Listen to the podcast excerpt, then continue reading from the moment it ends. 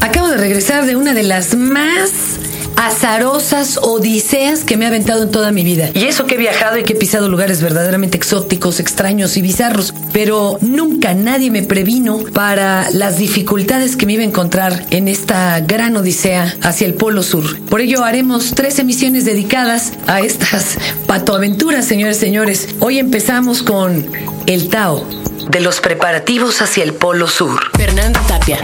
Este es el podcast de Fernanda Tapia. Fernanda Tapia por Dixo.com. Una vez más en estas ideas circulares, en estos debrayes circulares, amigos, y no saben qué ganas tenía ya de regresar a contarles, pues una serie de locuras verdaderamente. Fíjense que yo creo que traigo en la sangre lo viajero, no lo viejero, ¿eh? Mi padre, bueno, pues también tuvo sus amores, pero mi padre era muy pata de perro y como tuvo que además que huir de la guerra civil española y de la Segunda Guerra Mundial, esto lo hizo pisar muchos países. Creo que yo de pequeña escuchaba babeando prácticamente las aventuras de este señor ya grande, cansado de la vida y de sus ojos, de todo lo que habían visto, bueno, malo, triste, alegre y demás, que tal vez eh, en mi mente se fijó la misión, ¿verdad?, de algún día recorrer esos lugares y aún más. Él se oía como esos antiguos expedicionarios de los 30 o del siglo pasado eh, que hablaban de algún viaje a África y wow, era verdaderamente mágico. No era un viaje todo pagado a hotel de cinco estrellas, ¿verdad? Con, eh, no sé, cargador de maletas negro y demás. Pero en fin, eh, les platico brevemente por qué surge la idea de visitar el Polo Sur. Soy buzo, mi marido es buzo, es instructor de buceo. Hay para los que se les ofrezca, pues pónganse en contacto. Y hay, así como en el alpinismo, un Grand Slam en donde están los siete picos más altos y demás. En el buceo también hay una especie de Grand Slam de lugares que se pueden ir a bucear actualmente y que esto pues era algo prohibitivo hace algunos años. Vamos, eran lugares a donde solo entraba el barquito de Jacques Cousteau y un millón de ojos nos migaron. Y eh, ahora pues ya es de un poco más fácil acceso con una buena preparación, eh, con un poco de solvencia económica, claro está, eso es eh, innegable, no, no son viajes baratos, pero hay chance de pagarlos a lo largo de un año y más. Y puede uno recorrer lugares como el Mar Rojo, que es uno de los más bonitos y no tan complicados técnicamente para hacer el viaje, excepto por la lejanía. Cocos, que está frente a Costa Rica y que fue donde se filmó Jurassic Park. Las Islas Galápagos, donde ustedes pueden ir en un pequeño barco, incluso aunque no sean buzos, pero se pierden la mitad del espectáculo. Y así, ¿no? Fiji, Palau, ta, ta, ta. El Polo Sur se inaugura hace algunos años como también un punto a donde se puede ir a bucear, pero hay que estar entrenado en el uso de un diferente traje para bucear, que es un traje seco y se parece mucho a los trajes de astronauta, y sobre todo en el entrenamiento a soportar temperaturas bajas. Esto uno no le da mucha importancia hasta que le da importancia. Es algo muy fuerte. Primero logramos un gol comprando unos boletos baratísimos en aerolíneas argentinas. Hagan de cuenta, el boleto cuesta normalmente 1.200 dólares, excepto en la en Chile, que ahí sí es como de 1.800. Pues a mí me salió en 600 dólares. A nueve meses sin intereses, imagínense. Luego el viaje pues empezó a pagar hace un año. Se compró mucho equipo, equipo de buceo que tuvimos que ir a traer en persona a Francia porque lo mandaron por correo. La aduana lo detuvo un mes. Nos cobró el haber detenido ahí la caja un mes como estilo corralón y la regresó a Francia. Imagínense el chiste esto en lo que salió. En fin, yo ya medio había entrenado con ese traje en Galápagos, pero bueno, tuvimos que empezar a entrenar en donde hubiera agua fría en México. Mi mamá se aventó la puntada a decirme, ¿y por qué no le echan cubos grandes de hielo a la alberca? lo dirán de broma, pero un chavo sí entrenó así. No, nosotros tratamos de hacerlo bien y pedimos una serie de permisos para ir a entrenar al Nevado de Toluca. Cuando se va en verano al Nevado de Toluca, pues el agua alcanza unos 14 grados y entonces los chavos de la FEMAS, en una de sus pruebas obligatorias, se avientan semejante inmersión con un traje mojado. Algunos si tienen suerte de 7 milímetros, pero el mendigo frío está tremendo. Ahora, aquí el handicap era tratar de ir, pero en las épocas en que está prohibido bucear para ir alcanzando las menores temperaturas.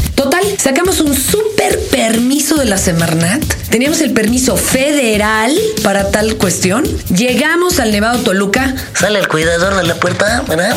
Y no, güera, pues ¿qué cree? Que este no trae la firma de mi jefe. O sea, se pasaron por el arco del triunfo la firma del representante federal de estos asuntos. Tuve que ir a Toluca, al ayuntamiento, a que ahí un chalán le pusiera un sello. Háganme el favor. Y bueno, ya nos dejaron entrar a hacer la mentada inmersión. No fue una, fueron varias y nos estuvimos metiendo, pues, a 14 grados, 11, 8, 6.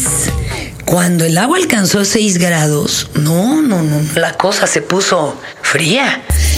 Hagan de cuenta que uno tiene que hacer, eh, ya completamente vestido con el traje seco, este traje como de astronauta, pues eh, una cosa que le llaman el beso del agua. Entonces te agachas así de panza sobre una piedra, metes la cara, se sienten millones de alfileres como Pinhead, sacado de película de Clive Barker, ¡ah! y la sacas y luego lo vuelves a hacer y ya el impacto no es tan grande. Tenemos, digámosle, perdón la expresión, unos sensores, ¿verdad? En lo que serían nuestros pómulos o por ahí, que hace que nos adaptemos. Y hay algo que se llama el reflejo del mamífero marino y nos baja el ritmo cardíaco, nos sosegamos. Tienen mamá medio engorilada, llévenla ya que meta la cara, van a ver cómo se les tranquiliza. Y más o menos de eso se trata. Pero estas inmersiones en el Nevado Toluca, que llegaron incluso a los 4 grados de temperatura, eran de lo más folclóricas, porque el Nevado es un lugar de paseo popular entre las gentes de la región y también del Distrito Federal. Entonces, era clásico que nos encontrábamos con el picnic, la familia. No faltaba el señor que empujaba al chavito y le decía, ándale, mijo, tómese la foto con los buzos. Y nosotros ahí tratando de poner orden en el equipo, ¿no? Una vez en que eso parecía Huastepe, que había más de 120 personas y ahí vamos caminando con todo el equipo. Me acuerdo de esa escena del graduado cuando el chavo va caminando con su equipo de buceo y se oye como en una burbuja y va a tirarse a la alberca. Bueno, así me sentía y llego a la orilla y un mal hora, así, que se ve que es de los que entra aquí al Dixo a escuchar estos programas, grita, un aplauso para los buzos. Y entonces, pues a mí sí me dio pena y me volteé y le dije, no, joven, apláudanos cuando salgamos. A lo que él contestó, pues qué tal que ya no sale, jefa, mejor desde ahorita.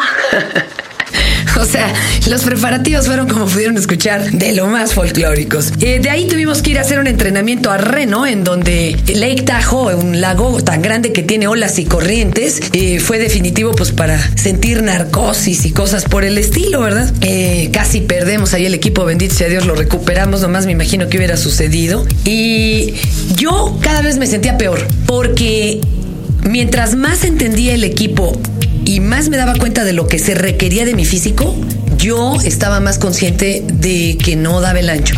Vamos, no estaba a la altura del requerimiento, ni físico, ni mental. Bueno, yo estaba con la moral en serio bien baja. Y mientras más baja la temperatura, yo sentía cada vez más frío. Ya cuando llegamos a 4 grados, yo sentí que me habían dado un martillazo en la frente. Cuando se te mojan las manos a esa temperatura, en serio, gritas. No, no es así un dolor, sientes que te queman. Yo sé que esto es algo absurdo porque estás metiéndote en agua fría. Bueno, te queman como si las tuvieras en fuego. Además, es un estrés aterrador y yo además venía pensando en el viaje, puta, ¿qué tal que se suspende el vuelo? ¿Qué tal que no llegan las maletas a tiempo? ¿Qué tal que eh, no llegamos para alcanzar el barco y el barco se va sin nosotros después de planearlo un año? Yo, neta, ya no dormía. Tenía plan B, plan C, plan D, pero la verdad es que nada, nada te prepara para lo que es el Polo Sur. Y de eso les hablaré la próxima emisión. Acabas de escuchar el podcast de Fernanda Tapia por Dixo.com.